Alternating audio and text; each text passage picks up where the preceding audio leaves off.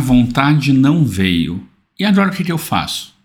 Seja muito bem-vindo, meu amigo e minha amiga. Eu sou Alex Fagundes a gente está aqui todo dia para o podcast Escreva a Sua História para te ajudar a ser autor e protagonista da tua história. Vem comigo.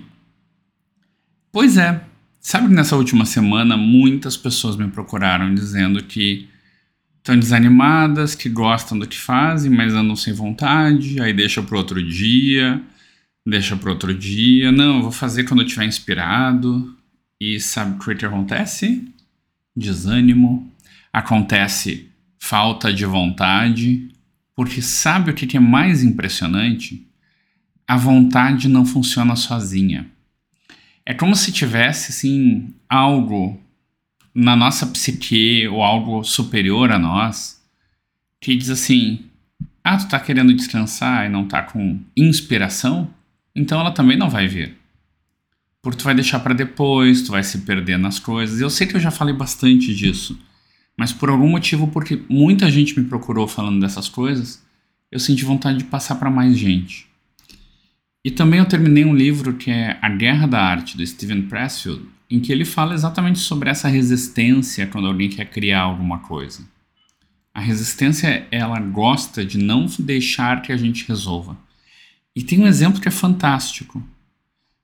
Sabe que um dos maiores artistas que a gente já teve, que era o Van Gogh, não vendeu nenhum, nenhum quadro durante a vida dele.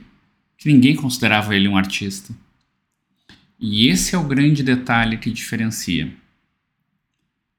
Quem faz essas coisas acontecerem define como se fosse um trabalho, faz de forma profissional e às vezes não faz nem para o outro, faz para si mesmo, que nem o Van Gogh. E aí um belo dia alguém vai se dar conta que ele era um baita artista. Só que se ele tivesse fazendo só para esperar que reconhecessem ele, a gente não saberia quem é Van Gogh, porque ele teria desistido no segundo quadro, no terceiro. Mas ele fazia de forma consistente, disciplinada ele definia o horário que ele ia pintar e todos os dias ele estava pintando. E aí tu sabe o que é impressionante? Quando a, a inspiração chegava, ele errou várias vezes, como todo mundo. Mas quando a inspiração chegava, já pegava ele com o pincel e a tinta na mão.